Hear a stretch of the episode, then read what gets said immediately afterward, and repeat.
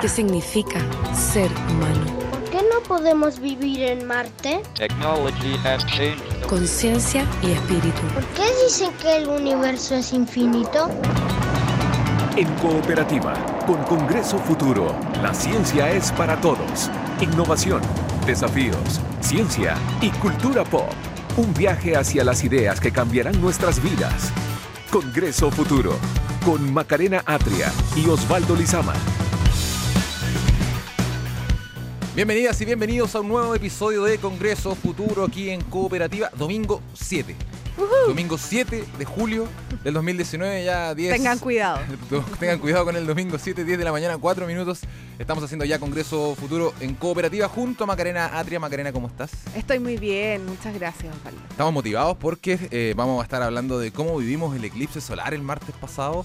Eh, experiencias. Viene a hablarnos una persona que se subió al avión de Nat Geo y vio el, el eclipse de manera única. Eh, ¿Cómo vamos a contarles también a la gente cómo lo vivimos nosotros? Y también le vamos a pedir a ustedes que nos eh, manden su eh, mensaje de voz vía WhatsApp al WhatsApp Cooperativa más 569-7888-0770. Cuéntenos cómo vio el eclipse, qué le pareció, se decepcionó. Eh, estuvo mejor de lo que esperaba, pasó frío. Siempre hay alguien que se decepciona. Sí, siempre hay gente que se decepciona. Eh, vamos a estar también a- hablando, Maca, de educación, porque vamos a tener como invitado eh, a Mario Ponce, decano de la Facultad de Matemáticas de la Universidad Católica, que imparte el taller de razonamiento matemático, una iniciativa para estudiantes de segundo y tercero medio de colegios públicos y privados de la región metropolitana y de varias regiones del país, y en que durante ese año se le enseña a potenciar su razonamiento. Buenísimo. Razonamiento que parece que no tienen los japoneses porque también vamos a hablar de la decisión de Japón de salirse de la Comisión Ballenera Internacional que significó que esta semana volvieron a cazar ballenas con fines comerciales después de 30 años de no hacerlo. Así que me- a mí me rompe el corazón esta Es noticia. No- tristísima. No, lo puedo creer y me da una desesperanza terrible. Pero bueno, entre estos y otros temas vamos a tratar de salir de esa amargura. Eh, los vamos a revisar en un nuevo capítulo de Congreso Futuro. Congreso Futuro en Cooperativa es una presentación de Enel, la energía sostenible del presente, y BTR y toda la entretención del pack Vive Más. Una semana que se cuenta mirando al futuro.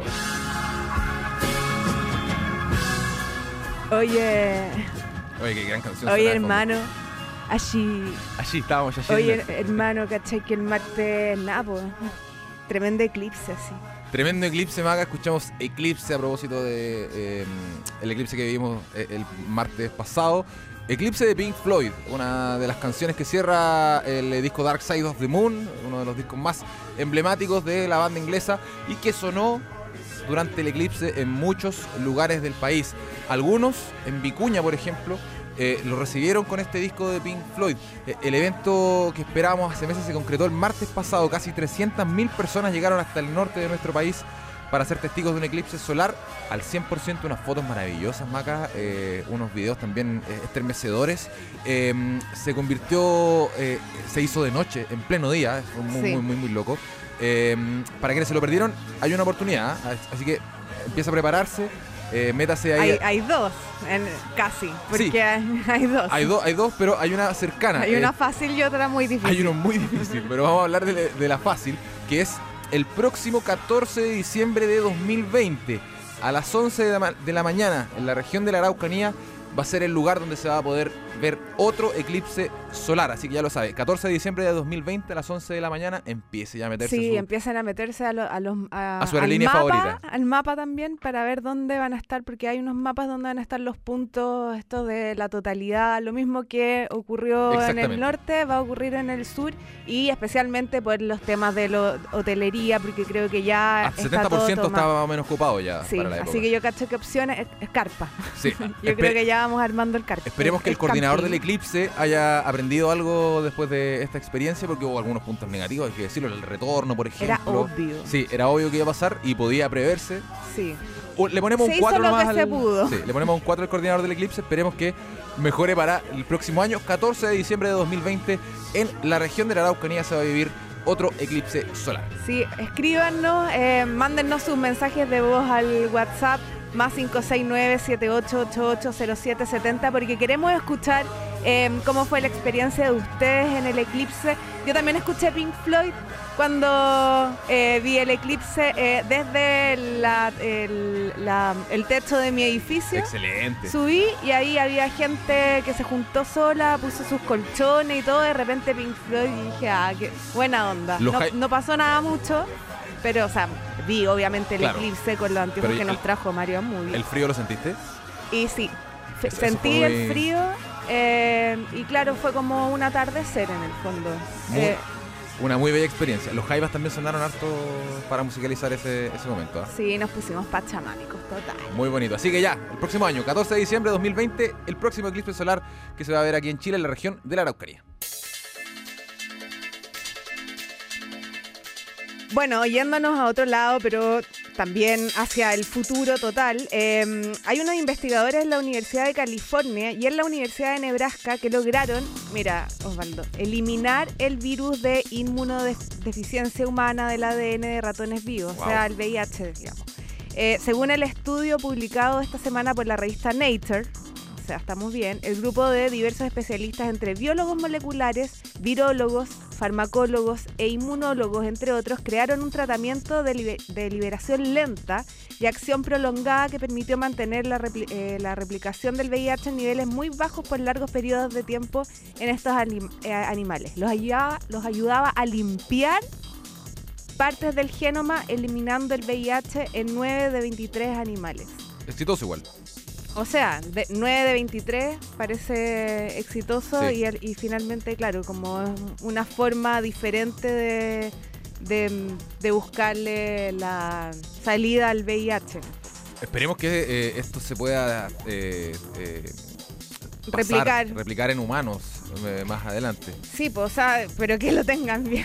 Claro. que lo tengan Que bien. sea 23 de hecho. 23. Sí, de 23 de 23. No pues. 9 de 23 como... Pero es un paso, es un paso que da la ciencia en una de las enfermedades que eh, más dolores de cabeza ha generado en, en- en los equipos científicos en los últimos 30, 40 años. Es una enfermedad que, que- que- que no se ha podido llegar a una solución, no se ha podido llegar a una cura eh, total. Y aquí se avanza un poquito al menos. Así que es eh, esperanzadora la noticia. Sí, creo que todo va a tener que ver también con esto de la nanotecnología, donde eh, cada vez. Haces que entran y pueden limpiar partes del genoma. A mí se me ocurre, esto es imaginación mía, eh, que tiene que ver como con, con nanotecnología, así como me- mini robotitos que entran a, a tu cuerpo. Deme 10 de eso. Deme 10 de eso. Al tiro. Desde 10 de eso que, de su imaginación. Why not? Si estamos viendo Stranger Things. todo, Obvio ¿qué que sí, los fanáticos lo estaban esperando. Esta semana se estrenó finalmente la tercera temporada de Stranger Things, esta serie que es obviamente de ciencia ficción, pero que tiene un componente nerd eh, bien importante, eh, varias referencias a la cultura pop de los 80 principalmente. Sí. Eh, muy bonita música, muy bonita fotografía, eh, buenas actuaciones. Esta producción de Netflix, Eso, eso se dice cuando ya no te gustó la cuestión. la historia no me está gustando tanto, ah, pero... Muy linda fotografía. Pero uno, uno quiere mucho a los personajes. Yo a mí me pasa, me pasa eso que quiero mucho, mucho a los personajes de, de la serie. Eh, eh, hace cuatro años se está trabajando esta serie, se estrenó en 2016 la primera eh, temporada y esta semana Maca estuvieron eh, sus actores eh, principales promocionando eh, la serie aquí en Cooperativa. Estuvieron aquí... Sí, pues Sí. estuvieron contigo. Sí, estuvieron conversando conmigo, muy muy simpáticos los, los actores de, de Stranger Things, nos contaron algunas cositas eh, que se vienen en esta tercera temporada que ya está disponible en Netflix, son ocho capítulos, la puede ver, puede maratonear hoy día el domingo, aprovechando que está frío acá en la región metropolitana, acostarse y disfrutar un poquito de Stranger Things, que ya estrenó su tercera temporada a través de Netflix. Un viaje hacia las ideas que cambian y cambiarán nuestras vidas. Congreso Futuro.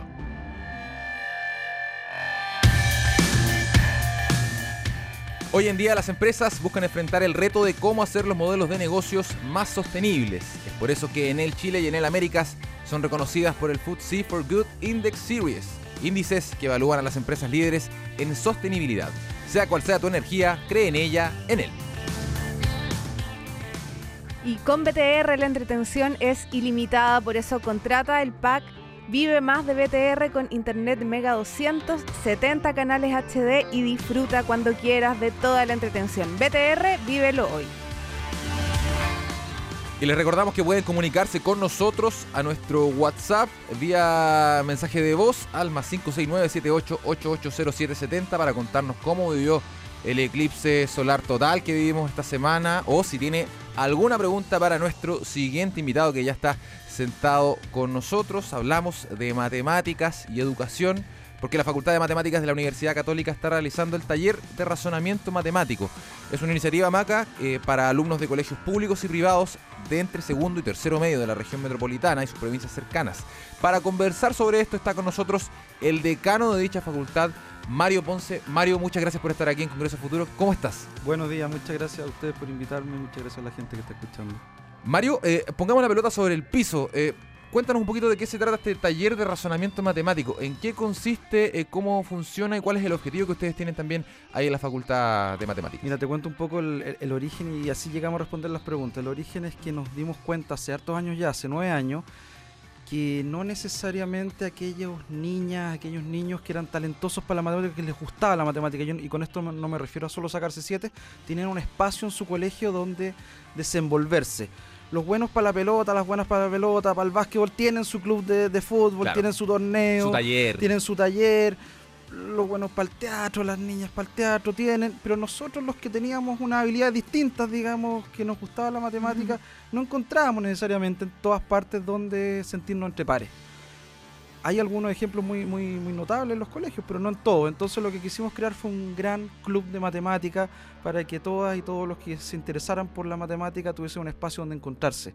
Por supuesto, donde desafiarse intelectualmente, donde venir, que fuese gratis, que fuese abierto, que no tuviese barreras de entrada y eso fue lo que creamos, lo creamos en nueve años con un grupo piloto, esperábamos que fueran 80, llegaron 150, permanecieron y hoy día tenemos 700 niños y niños eh, de 320 colegios de la región metropolitana y de muchas regiones cercanas que viajan una vez por semana para estar dos horas en la católica pensando, soñando y desafiándose intelectualmente. ¿Cómo, ¿Cómo es una olimpiada de matemática, un taller de matemática? Porque esto es como un taller que termina, por ejemplo, en una No olimpiada. necesariamente, lo- mira, está, hay competencia, es como ¿Cómo el- es lo mismo, cosa? es como el entrenamiento del fútbol que después tenía el campeonato, pero ¿Ya? tú juegas la pelota porque querís divertirte.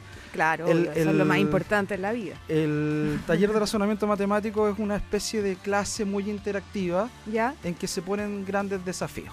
¿Sí? Por ejemplo, un desafío, no se preocupen, les voy a hacer prueba de matemática para el domingo en la mañana, pero imaginen todo, ya que estamos escuchando un cubo, un Ya. cubo parado. Parado, no, no apoyado en su base, sino que parado, parado por uno de sus vértices. Ok. Y córtenlo, ya que estamos todos solo escuchando, córtenlo a la mitad con una sierra. Y sepárenlo. Les van a aparecer dos piezas. ¿Qué se ve en esas piezas? Una especie de pirámide, Sí, ¿no? po, o sea, ¿Cómo es la base de esas ¿no? piezas? Eh, plana. Plana. ¿Sí? ¿Pero qué forma tiene? Ay, no, se voy a colapsar ahora. Bueno, la verdad, la verdad es que esa pregunta que puede parecer de colapso es una pregunta difícil. di- No se preocupen, es súper difícil. Uf. Que yo no lo veo. ¿No era pero- plana? ¿Qué? no, ¿Cómo es era? plana, ¿Redonda pero es- como la Tierra? es ¿Que un la Tierra es hexágono plana? regular. Hexágono Ah, pero regular. ¿Cómo es rarísimo. contestar Pero eso? espérate, no, si yo, a mí la primera vez que lo pusieron no, no lo supe contestar. Lo interesante de esto es que el proceso para llegar a esa respuesta es un proceso muy, muy racional y cognitivo. Y nosotros le- se lo, lo llevamos a los niños a través de este proceso. Pero también les contamos que, oiga, profe, ¿para qué esto de cortar un cubo imaginario por la mitad? Bueno, resulta que cuando uno le duele la cabeza mucho, si hoy día uno de nosotros tuviese un dolor de cabeza profundo, es interesante, sin tener que hacerle el corte en la cabeza a uno, saber si es que realmente adentro simplemente hay una inflamación eh, de los senos o bien hay una cosa un poco más fuerte como un tumor. Y ahí vamos y hacemos un examen, ¿cierto? Una resonancia magnética, Claro. un escáner. Bueno, resulta que el razonamiento que hay detrás, del, detrás de los datos que toma el escáner son más o menos los mismos que hacemos para descubrir Claro. que es un hexágono regular. Entonces, hacemos la matemática por el placer, por el por esta eh, placer estético que sentimos cuando pensamos, pero también le- les Claro. damos la contraparte. Para Esta activar el cerebro. tiene para que cortar. servir para algo, porque a veces uno no puede llegar y hacer, porque la gente nos dice, pero agarremos un cubo y cortémoslo y veamos qué queda. Pero es que a veces tú no tenías una cabeza y la de cortar y veis qué queda. No, No, no es ojalá que no. Entonces eh, vamos viendo estas dos estas dos áreas de la matemática, que es el placer intelectual, el gusto que, que tiene que motivarnos, que tiene que existir, pero también esta aplicación que nos permite hacer una mejor, ser mejores personas, ser mejores ciudadanos. Mario, esta aplicación bueno. es- súper importante porque eh, muchos eh, alumnos en el colegio dicen, ¿para qué me va a servir esto? ¿Para qué voy a aprender esto? O sea, la típica de... Es la típica de matemáticas, La la típica de pregunta. matemática. Pero- la verdad es que Para las personas usted- que no éramos como tú. Usted- ustedes tienen que imprimirle un poco esa motivación, eh, preguntarte eh, cómo lo hacen y, y cómo ves eh, tú eh, el cómo se está enseñando matemáticas hoy en el, en el colegio, si se está haciendo esta motivación que están O sea, haciendo ustedes. primero yo quiero dejar súper claro que, que, nosotros, que los científicos en general, es cierto que las aplicaciones tienen que movernos, porque para eso nos financia el Estado, las sociedades, para que mejoremos la vida de las personas. Pero también tenemos que tener el espacio para esta búsqueda solo por la curiosidad y por el conocimiento, porque esa es la que permite después resolver preguntas más sofisticadas más adelante. Entonces, Totalmente. nosotros damos las dos áreas. ¿Cómo lo hacemos? Buscamos. Es difícil, es difícil porque el- de alguna manera las aplicaciones inmediatas en general están más cerca de la ciencia aplicada y de la ingeniería que de la matemática. Entonces la matemática tiene que tener esta libertad de ir 200 años más adelante, porque si no la radio no, ahora que nos están escuchando nadie lo podría escuchar si hace 250 años no hubiésemos escuchado a Fourier. ¿sí? Nadie Sí, podría estar usando el internet si no hubiésemos escuchado a Perrón y Frobenius y lo hubiésemos dejado hacer matemática sin aplicación Claro. y que fue la base del Google actual. Entonces, nosotros pedimos y, y- y le decimos a la sociedad, atención, hay que hacer ciencia de base. Buscamos imprimir, imprimir aplicaciones porque también a veces nosotros los matemáticos nos olvidamos de que también estamos para mejorar la calidad de vida de las personas. Se van como en la volada. Nos vamos en la volada y a veces no es razonable. esa Pierden la multidisciplina en el fondo que, Sí, que pasa. Pero más bien perdemos el objetivo. Si uno nunca tiene que olvidarse que se levanta a hacer ciencia para mejorarle la calidad de vida a las personas. Para eso somos científicos. Y hay que tener esa motivación también, Sí. eso es, es muy, es muy Y importante. si, no, si uno no tiene esa motivación, es una cosa vanidosa, meramente estética, que puede ser interesante, pero no hay que olvidarse que para eso, y para eso le exigimos al gobierno que nos financie más, a los privados que inviertan más, es porque queremos darle algo a cambio. Claro. Bueno, entonces tú me preguntaste por la educación, no Metes estoy yendo a otro lado. Es complicado el tema de la educación, porque imprimir este tipo de, de sellos o de miradas requiere, requiere una formación más compleja. O sea, yo tengo un doctorado y no quiero pedirle a los profesores que hacen un trabajo tremendo que hagan esta reflexión y este tremendo doctorado, porque primero yo hago tres clases a la semana como, como profesor y ellos hacen 50. Entonces, lo que tenemos que hacer es una es un, es un trabajo entre estos dos sectores, entre apoyar a los profesores que tienen ganas.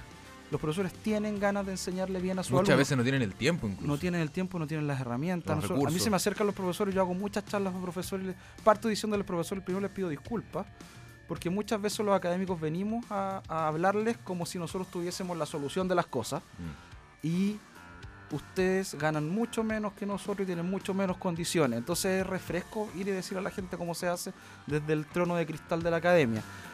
Pero tenemos que hacer canales de comunicación. Nosotros en el TRM lo que hacemos, tra- tratamos de que los profesores vengan, tratamos de, de comunicar y por eso que nos gusta que sean muchos colegios distintos. Nuestro indicador es la cobertura de colegios. Son 700 niños, pero es re fácil tener una actividad de 700 niños. Cuestión de agarrar dos colegios y traerlos a todos. Nosotros tenemos Claro. 300 colegios. Porque lo que queremos es el efecto multiplicador. Queremos que esos dos niños por colegio vayan a su colegio y motiven al profesor, le demanden y el profesor va a entregar y va a crear una academia local y va a tener un grupito ya no de dos, sino que de 15 o 30 y eso es un efecto multiplicador y eso sí puede hacer cambiar el rumbo de este país. De todas maneras, entonces, ¿cómo funciona? ¿Cómo, es- cómo uno puede postular eh, a, a Al ta- al este, taller. al taller? Nosotros abrimos las postulaciones durante marzo de todos los años. Ok. ¿sí? Durante todo marzo se abre la postulación y niños de segundo y tercero medio postulan. El taller de razonamiento, este año recibimos 2.500 postulaciones. Ya, y Podemos aceptar a 400 por ¿Cuál, año. cuál es el corte que hacen ustedes ahí? El corte, el- tenemos varios indicadores. Tenéis 2.500 que te piden entrar y tenéis que decir 400 nosotros primeros por colegio, la mayor cantidad de colegios posible. Ya. ¿Sí? Ok. Y después, si hay un colegio que tiene mucho más de dos postulantes, ahí nosotros le preguntamos a los profesores, dime cuáles son, Los mejores. Hay un trabajo más personalizado. no también. los mejores, los más Ya, motivados. los porque más ¿Qué significa Pero ser tienen mejor? alguna forma de. ¿Hay que hacer alguna prueba? No, no, no. no. Es solo Esto que. es, nosotros solo- confiamos en los profesores. si el Perfecto, profesor nos dice, eso. estas dos o estos dos son los que van a sacarle el mayor partido a esta actividad, nosotros le creemos a los profesores. Para nosotros los profesores son clave. Porque los profesores... Obvio, los conocen. los únicos alumnos. ent- los padres y los profesores parece ser que somos los únicos que nos interesa que los niños aprendan. Nunca hay que olvidarse de eso. Entonces, esos que quieren que los niños aprendan, por supuesto, son los que, los que uno tiene que confiar. O sea, eh, si un niño eh, de segundo, tercero, medio, ¿verdad? Es, es- es- Sí, es- que alguien se está en primero ahora, el próximo año atento Claro, en marzo a Ya, si postular. se motiva, se tiene que acercar a su Ah, profesor de... No, de- el, el niño de- tiene que hacer dos cosas. Primero inscribirse en trm.mat.uc.cl. Da lo mismo que no solo aprendan. Busquen taller de razonamiento matemático en Más Google. fácil. En Ya, marzo y lo van a encontrar. Y ahí Genial. están todas las indicaciones. El niño tiene que pedirle al profesor que mande una pequeña recomendación Ok, e inscribirse. ya. Pero los niños lo van a encontrar. O sea, si son tan talentosos, Sí, seguro que no, encuentran la no, página. ya están listos, ya supuesto, van, a ser hacer, una- van a hacer un nuevo taller de Sí. razonamiento. Pero ese- eso es el taller. ¿Y eh, en qué funciona? Dura dos años. Entonces el niño que ha aceptado eh, tiene dos años de, de este taller que es semanal. Son todas las semanas, dos horas en el campus San Joaquín de la Católica. Es completamente gratuito. ¿sí? Los, los estudiantes no pagan nada, los colegios no pagan nada, los padres no pagan nada. Lo financiamos con fondos de la universidad. Y están dos años pasándolo bien, desafiándose intelectualmente, aprenden pero aprenden cosas de cómo contar, cómo contar objetos de manera sofisticada, aprenden cosas de geometría, aprenden cosas de datos, etc. Mario, me interesa mucho saber eh, qué ha pasado con eh, las generaciones, entre comillas, que han salido ya de este taller de razonamiento de matemática. eh, si has tenido contacto con ellos, ¿qué te Mira, dicen? ¿Qué has visto tú eh, en, en- en- en- de cambios en los niños cuando entran y cuando salen? Ya, O porque sea, ya llevan ustedes nueve, ocho años. Nueve haciendo- años, Nueve nueve años haciendo esto. Mira, una de las principales medidas del éxito de una actividad como esta es la felicidad de la gente y la permanencia. O sea, si los chicos vienen dos años y, y hasta el último día y se van felices, nosotros quedamos satisfechos. Perfecto. Porque eso marca de alguna manera cómo vaya a seguir. Nosotros les decimos, nos gustaría que muchos se dediquen a la ciencia, pero sabemos que de los 700, unos 500 quieren ser ingenieros, médicos, y nosotros reclutamos algunos y nos ha ido bien. Eh, en general, entonces, medimos la felicidad de la gente y sigue participando. ¿sí? Pero, por supuesto, tenemos eh, egresados del taller de razonamiento matemático que son notables. O sea, la primera generación ya empezó sus doctorados. O sea, ya, de hecho, ya está- algunos están en medio del doctorado. Y tenemos un estudiante en Oxford haciendo, haciendo el doctorado en matemática.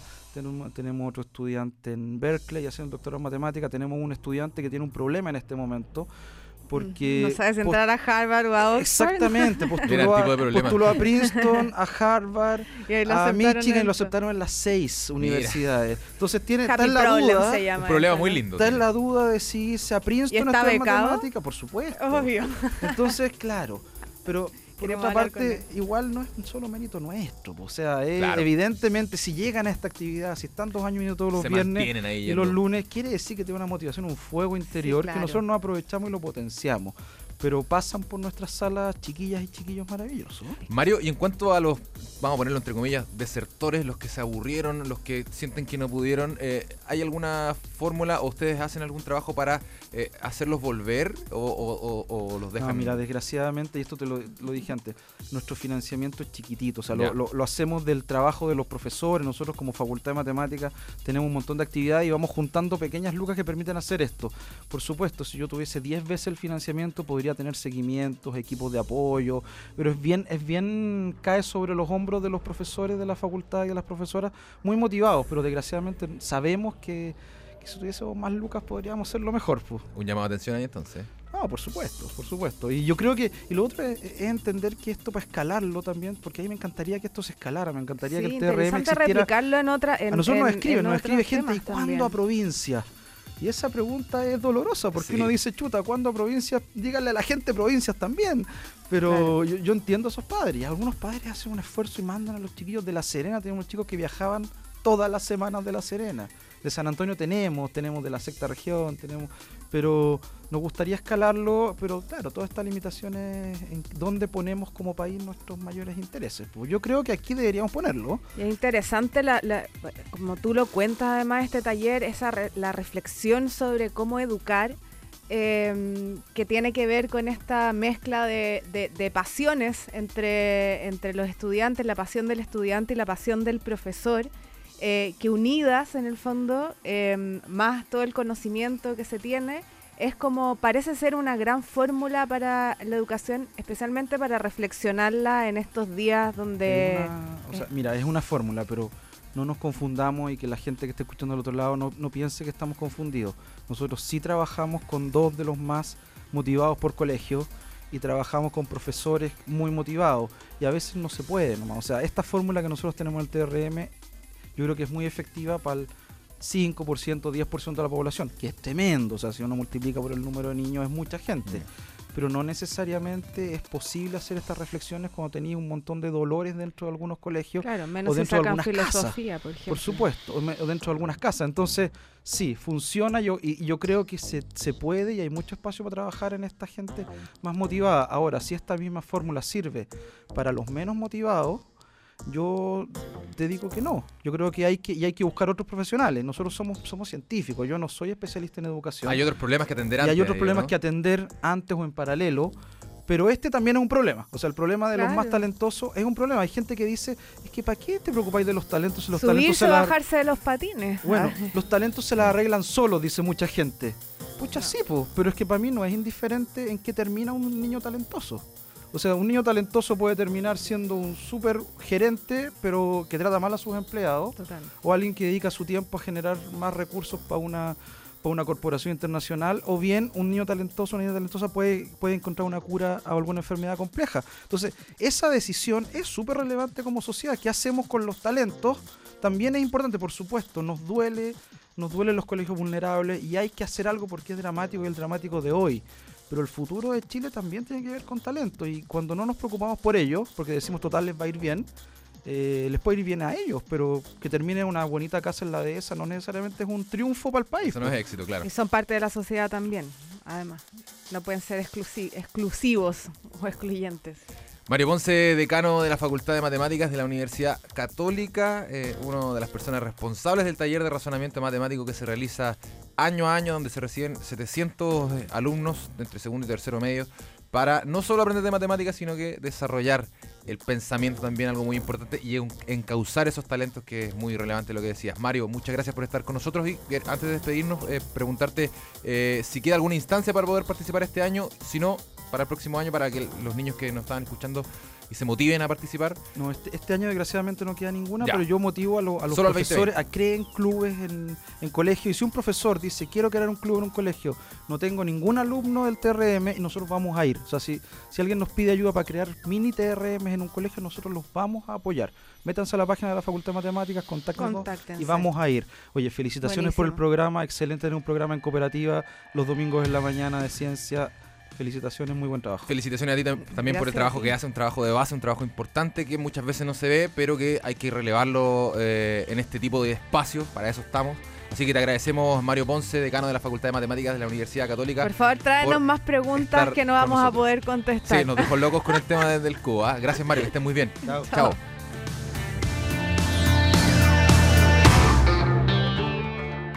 Ciencia al alcance de todos. Ya sigue Congreso Futuro en Cooperativa. A esta hora, la ciencia es para todos. Congreso Futuro. Ya estamos de vuelta en Congreso Futuro y Maca te quiero invitar a revisar algunas de las efemérides que ocurrieron esta semana que son importantes obviamente para la ciencia. Eh, pero antes eh, quiero contarte que eh, el 5 de julio de 1996 el primer animal clonado de la historia fue la oveja Dolly. Nació ese día. ¿Cómo Aunque la- el anuncio de su nacimiento recién se hizo en febrero del 97.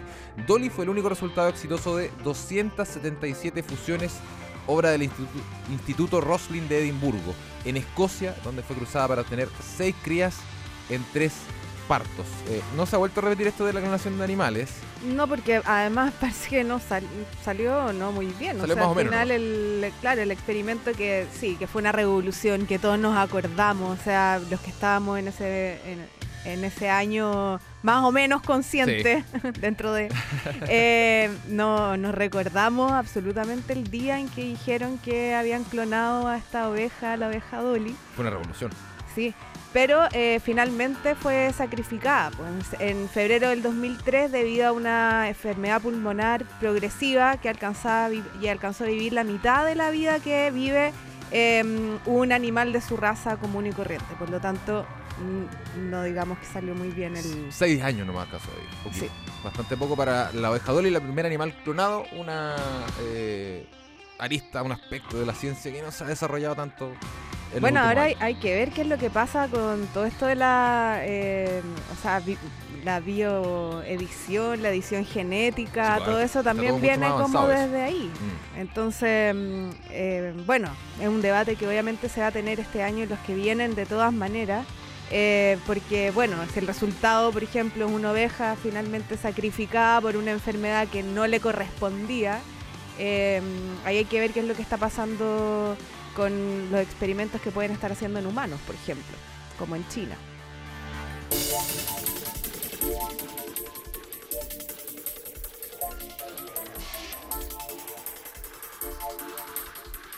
Sí. ¿Sabes lo, ¿Sabes lo que pasó también una semana como hoy? A ver, Pero en ilumíname. 1979, The Music. All kind of music, hermano. A ver. La empresa Sony introdujo al mercado el Walkman, Oh, el Walkman. el primer dispositivo portátil para reproducir para reproducirte el cassette. Mucha gente no sabe lo que es el cassette hoy en día. Me da lo mismo. Van a tener que ir a Google y, y- y- Buscarlo, y sí, buscar po. casete. Sí, que como se- un- parte de las clases de matemática, yo me la pasaba retrocediendo el cassette para escuchar. Pero bueno, eh, la calidad de- del sonido permitía que, mm, que fuera similar a un equipo casero, lo que fue, por supuesto, que una significativa modificación, en el mercado de la música. Imagínate transformándose eh, este Walkman en un ícono de la década de los 80, seguro no he visto, pero quizás ya aparece en Stranger Things. Eh, y con el Sí, tiempo po. además sumó la radio, obvio, la M y la FM, y mm, un sistema de reducción de ruido, ecualizador, auto reverse, eso ya era lo máximo cuando podía tener Sí. eso. Era súper sofisticado. Y cuando y, y hubo un Walkman que, que ya lo podía meter al agua y ya no, ahí Ah, tenía ahí, pero el Eh, ahí estaba el superpoder. futuro, ahí estaba el futuro. Ahí está, ya, superpoder. Pero luego llegó el amigo... Eh, Discman. el- amigo ah, Discman. sí, pues, el Discman, que no podía ir correr. No. Trataba de salir a correr con el Discman y se te corta la canción. Entonces, por eso yo dejé de correr, porque prefiero escuchar música. Y, y bueno, de ahí el iPod y el, Y el MP3, y el, Que era como y el un MP3. pendrive. Que El habían- MP3 que era como un entraban unas 20, 25 canciones. Nada Sí, más. y era como un cacho. eh, Pasarlas.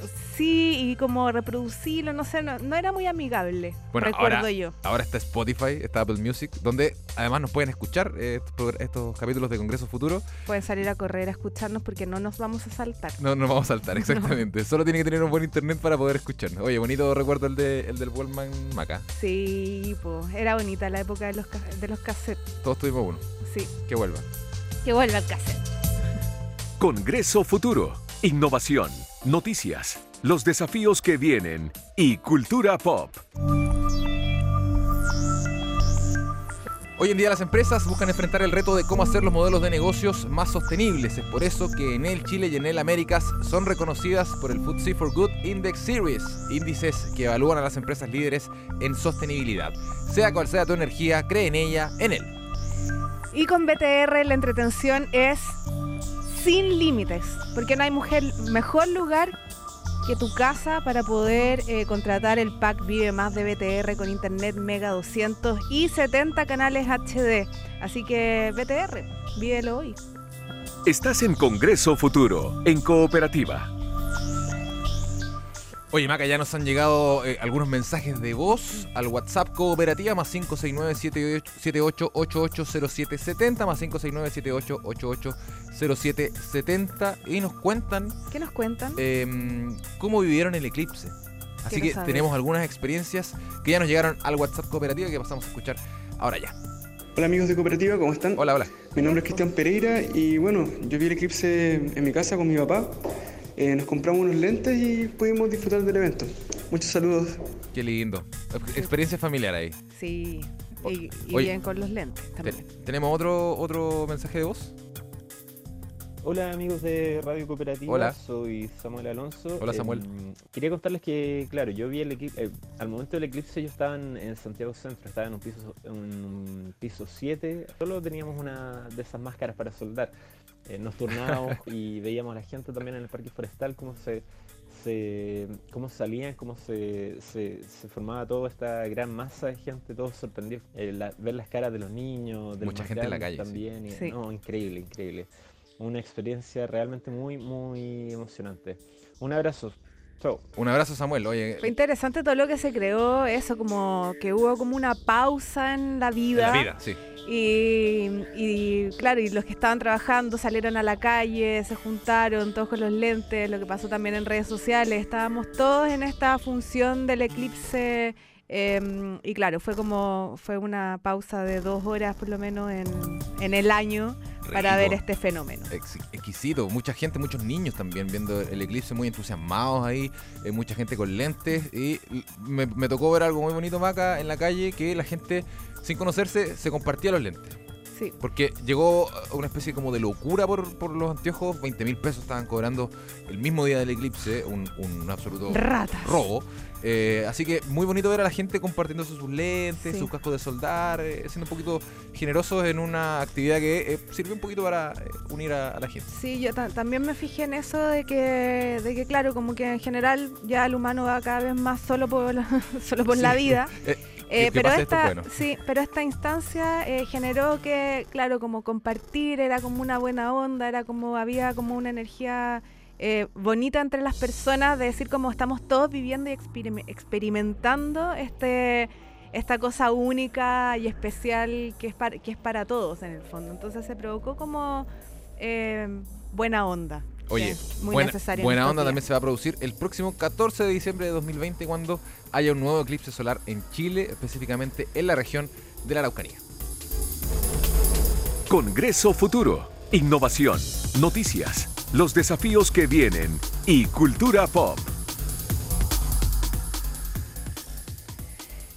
Seguimos en Congreso Futuro. eh, lamentablemente, estoy enojada. Sí, te veo enojada. Sí, Curioso. perdón, perdón la bipolaridad de la buena onda a lo enojado, pero es que eh, en realidad esta, esta noticia me da una desesperanza terrible porque esta semana, o sea, ya se, se, se supo el año pasado que lo iban a hacer, pero esta semana Se concretó. lo- se concretó y lo vimos en imágenes, eh, porque Japón volvió eh, a la carga con una práctica que había prohibido hace ya 30 años. 30 años llevaba eh, Japón sin cazar ballenas. Y esta semana volvió, decidió terminar con su relación con la Comisión Ballenera Internacional, por lo que reanudó la caza de ballenas con fines comerciales e incluso ya comenzaron las ventas a 140 dólares el kilo de carne de este mamífero marino que es uno de los más importantes mamíferos para mantener la biodiversidad del océano. Sí. O sea, eso está comprobado, lo, lo hemos conversado acá. O sea, matar una ballena es matar el planeta también. Absolutamente. O sea, la, la- la importancia de la ballena en el océano es fundamental y la podemos, lo podemos conversar eh, más adelante para saberlo exactamente y científicamente todo lo, la importancia que, que tiene la ballena y los mamíferos en el océano. Pero bueno, los japoneses eso francamente les da lo mismo. De hecho, estaban hablando de lo felices, eh, eh, increíble día de poder volver a cazar ballenas. Es como que estuviesen en- en- viviendo en otro mundo. Eh, Japón se había suscrito a la prohibición de este tipo de prácticas con fines comerciales desde 1987, em, donde utilizaba igual un vacío legal porque seguían practicando caza de ballenas con fines científicos, Muy entre entre, comillas. entre comillas total. Entre 20 comillas, más o menos. Sí. Em, bueno, en Chile obviamente también tenemos ballenas y también están siempre siendo amenazadas. Así que sobre ambas cosas le consultamos a Alex Muñoz, que es director para América Latina del proyecto Pristine Seas del National Geographic Society, y él nos habló de toda esta situación que está ocurriendo con Japón, las ballenas y sus casas. Me parece muy mal que eh, países como Japón, eh, Noruega e Islandia sigan eh, insistiendo en, en la caza de ballenas, que es una especie que debería estar completamente protegida. Eh, ahora lo que ha hecho Japón es simplemente sincerar una situación que antes se realizaba a través de eh, la caza científica de ballenas, que era una caza comercial encubierta. Eh, y ahora lo que hace Japón al retirarse de la Comisión Ballenera Internacional es asumir que hacen una caza comercial y la van a realizar dentro de, de sus aguas, de- dentro de su zona económica exclusiva. Hace muchos años que en Chile está prohibida la caza de ballenas. Sin embargo, nos tenemos que preocupar igual de la salud de estos cetáceos, ya que están amenazados por otro tipo de actividades. Por ejemplo, eh, la contaminación eh, minera, la contaminación eh, de las salmoneras en el sur de Chile también puede afectar a las ballenas. e incluso se han reportado colisiones de barcos que van a una velocidad alta eh, y que chocan a las ballenas y estas terminan muriendo. Por lo tanto, todavía tenemos que tomar en Chile algunas medidas para proteger a las ballenas, tanto a través de áreas marinas como protegidas, como a través de regulaciones marítimas que impliquen reducir la velocidad de los barcos, sobre todo cargueros y otros, que eh, pasan por eh, corredores de ballenas y que pueden colisionar con ellas y matarlas. Alex Muñoz ha sido uno de los impulsores de algunos de los cambios más grandes de la legislación pesquera aquí en Chile, como por ejemplo convertir al país en el primero en proteger todos sus montes submarinos de la pesca destructiva, la prohibición del aleteo de tiburones y la protección de vastas áreas de la Patagonia frente a las amenazas de la salmonicultura. ¿En qué seguimos estando al debe con el medio ambiente marino? Esto nos comentó Alex Muñoz. El mar es muy importante en Chile y tiene una extensión eh, mucho más grande que su territorio eh, en tierra. Eh, y estamos al debe en la recuperación de las pesquerías chilenas, ya que en el 70% están sobreexplotadas o incluso colapsadas. Las medidas que se han implementado en los últimos años no han sido suficientes para revertir esta sobreexplotación y por lo tanto tenemos que ser mucho más drásticos para que tanto la industria como la pesca artesanal capturen eh, menores cantidades. Lo segundo es que si bien hemos avanzado en la creación de áreas marinas protegidas eh, a nivel oceánico, sobre todo en Juan Fernández, en las Islas Desventuradas o en las Islas Diego Ramírez, tenemos que acercar las áreas marinas protegidas a la costa. Eh, esto no solamente es beneficioso para la biodiversidad, sino que va a ser bueno para la pesca artesanal, ya que hay especies sobreexplotadas que se van a recuperar en estas zonas donde no se va a poder pescar y así ellos van a poder desarrollar su actividad eh, mucho más em, intensamente fuera de los límites del área marinas protegidas. Eh, y eso es el desafío que tenemos a futuro, que los lugares como la Patagonia, el norte de Chile, Isla Chañaral, Punta de Choro, etcétera, tengan áreas marinas protegidas en la costa, ya que los beneficios que, que van a brindar no solamente son ambientales, sino también son económicos en términos de trabajo y también capturas más sostenibles en el tiempo. Bueno, respecto a la Casa de Ballenas, em, hay 89 países que continúan siendo miembros de la Comisión Ballenera Internacional y espero que sean más y no se empiecen a bajar. Eh, entre los que están eh, varios latinoamericanos como Chile, Argentina, México, Brasil, Colombia y Costa Rica, entre, otros. Sin embargo, eh, como lo decía em, nuestro invitado, Alex Muñoz eh, también, aparte de Japón, Noruega, Islandia, incluso las Islas Faroe, no están em, cumpliendo esta, esta, no son parte de esta comisión ballenera internacional. Así que también ojo ahí, porque Noruega, que Islandia, que son los países tan increíbles, países muy desarrollados, no están según ayudando. los índices Exacto, según esos índices, así que... No están siendo muy desarrollados con no, el planeta. No están siendo muy... No, y, y, realmente, o sea, invito también a la gente que mm, hay varios informes y noticias sobre la importancia de, de las ballenas y de los mamíferos para eh, la biodiversidad del planeta completo y del mar. O sea, los necesitamos desde, desde las eh, las primeras plantitas hasta, em, hasta nosotros. Así que nada, andar cazando, no sé, me da raya la noticia por la chupalla. Lo que está pasando y lo que viene. Actualidad y tecnología. Vos ser bipolar y volver a la felicidad. Volvamos a la felicidad porque ya está con nosotros nuestro experto en tecnología y una de las personas más suertudas de este país, don Hugo Morales. ¿Por qué suertudo? Porque estuvo a bordo del avión de Nat Geo eh, para ver el eclipse solar del 2 de julio pasado. Hugo, ¿cómo estás? Mira, yo creo que lo mejor, lo dijo en una canción algún, algún cantante brasilero muy famoso, vamos a tomar el primer avión con destino a la felicidad. Así fue. Descripción gráfica. Descripción gráfica. El primer avión con destino a la felicidad, porque eran dos. Entonces ah, había un avión de Sky y había un avión de Nat Geo con, con Samsung. De hecho, había ahí como un, partnership entre todas estas marcas para llevar grupos de 70 personas dentro de, este, de estos aviones. ¿Por qué 70 personas? Un avión que tiene capacidad, una, una 320 Neo que tiene capacidad para mucha más gente. Claro. Es porque solamente los asientos del lado izquierdo eran los que podían usarse, porque por ahí se iba a ver el eclipse. Entonces, ¿qué sentido tenía que los de la derecha saltaran hacia la izquierda y estuvieran todos ahí apretados jugando a las sillitas musicales? No tenía ningún sentido. Entonces... Problema logístico. Razonamiento matemático. Y, y, espérate, vamos a hacerlo todavía más para que me tiren más agua cuando salga de aquí y me, y me, odien más y me tiren zapatos. Es, que eh, es lo más VIP que tenemos, ¿cachai? Es como demasiado ¿Tú sabes VIP. Quién era, ¿Sabes quién era el comandante del avión en el que yo iba?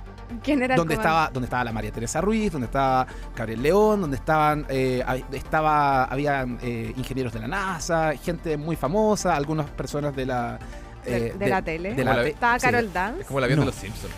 De hecho, sí. El, el, de nosotros era el avión bueno. El otro avión era, claro, el que iba al sol. Eh, no, pero. No, Ups, sí, no, pero pequeño desvío. Claro. No, pero nuestro, nuestro avión iba comandado por ni más ni menos que por Klaus von Storch. ¿Quién es Klaus ¿Quién von? Storch? Sí, ¿quién es? Nuestro candidato a astronauta eh, que eh, por ABC motivos no, no ha, eh, todavía no ha podido ir hacia la estación espacial, probablemente ya eh, no, no, vaya, pero aún así es uno de los más grandes trabajadores, digamos, por, por, la ciencia, desde el área aeronáutica para poder hablar sobre el espacio, para poder estudiar fenómenos del espacio y cosas por el estilo. Klaus von Storch nuestro astronauta chileno era quien nos comandaba y nos llevaba hacia allá, obviamente con cálculos de la NASA. Eh, claro, ¿Cuánto, gente... ¿cuánto duró aproximadamente el viaje? ¿Cómo fue? Fueron Eso, más o menos, más menos una hora, dos horas, ponle tú. Salimos, hicimos todo el recorrido que normalmente hace alguien en un aeropuerto, pero en un espacio pequeñito llamado Aviasur, ¿Ya? donde, eh, donde está eh, la oficina de Sky. Y desde ahí salimos, nos subimos al avión, después de un par de charlas técnicas y cosas por el estilo, y nos fuimos en este avión eh, por la pista normal de, de, Arturo Merino Benito. Hasta ahí todo normal. Hasta ahí normal. Claro, o sea, digamos, no es muy normal tampoco, pero era, era, muy VIP. Pero llegamos hasta. Um, ¿Les dieron champaña o alguna cosa? ¿Sí? ¿Le dieron vituperio? ¿Cantaron no. el himno arriba del avión? No, no, por ¿No? hay un CHI. hay un CHI. Por lo menos en nuestro avión había un CHI. Eh, pero sí, no, no quiero decir que era muy temprano quizás para tomar un poco de... Pero, Una mimosa pero hizo, no le hace mal a nada. Después de las 12. Hizo, hizo el ambiente totalmente. Pero llegamos a 12.000 metros de altura. Ojo ahí, porque el un dato poquito es, más arriba. es un, mucho más arriba Sí, de lo que normalmente va un avión comercial. De hecho, es el límite donde un avión comercial, por lo que nos comentaban, podía llegar. ¿Y cuál es la, la gracia de eso? ¿Cuál es la ventaja de eso?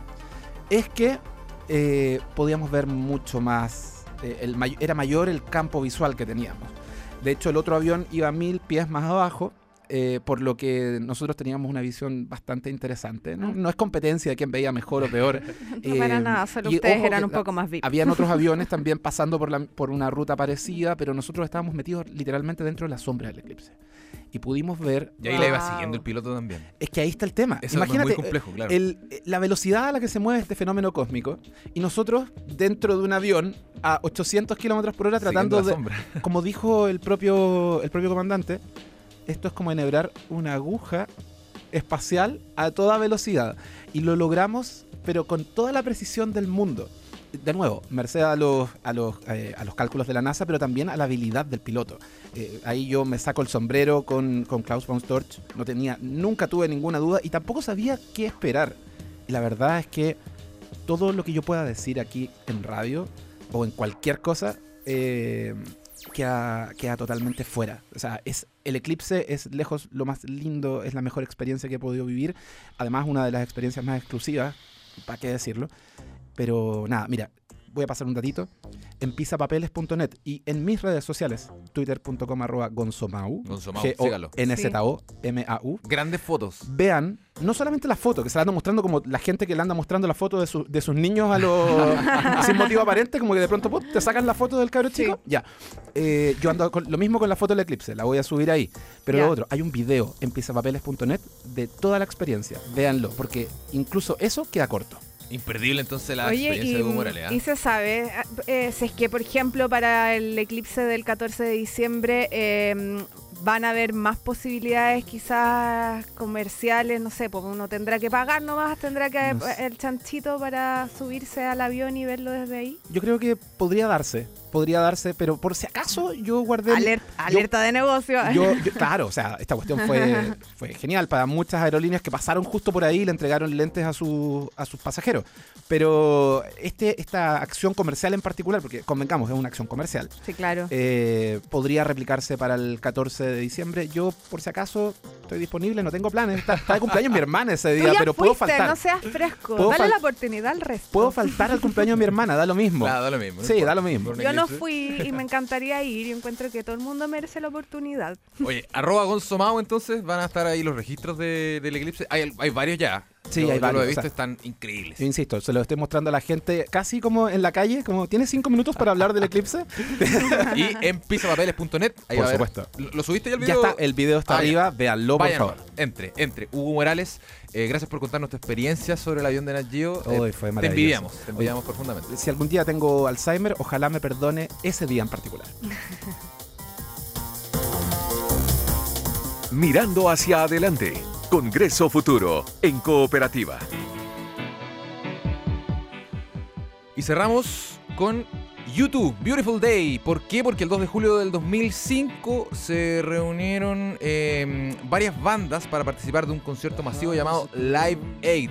Congregó artistas como Madonna, Elton John, Paul McCartney, Robbie Williams, R.E.M., Red Hot Chili Peppers y YouTube fue visto aproximadamente por 5 mil millones de personas haciendo un llamado a cambiar la lógica de consumo, a cambiar eh, la lógica de contaminación, a cambiar eh, la lógica de cómo funcionamos en este mundo. Esa era la idea de este concierto Live Aid que estuvo protagonizado por YouTube y su Beautiful Day. Y su Beautiful Day. Y no puedo terminar sin una frase, por supuesto, que tiene mucho que ver con lo que acabas de decir. Está en un libro que se llama El optimista racional, eh, escrito por Matt Ridley, pero es una, es una cita de eh, T.R. Malthus que dice, la gran pregunta es si el hombre debe, desde ahora, arrancar hacia adelante con velocidad acelerada, hacia lo ilimitado y por lo tanto a un progreso aún no concebido, o condenarse a una oscilación perpetua entre la felicidad y la miseria.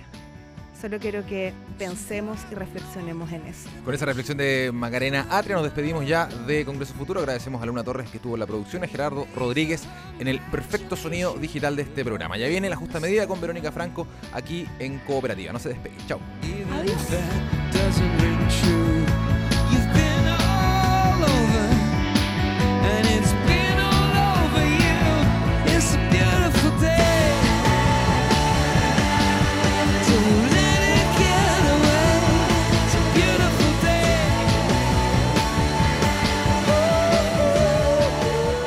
Congreso Futuro, Ciencia para Todos, una presentación de Enel, la energía sostenible del presente, y BTR y toda la entretención del PAC Vive Más. Cooperativa, todas las noticias, todos los días, todo el día.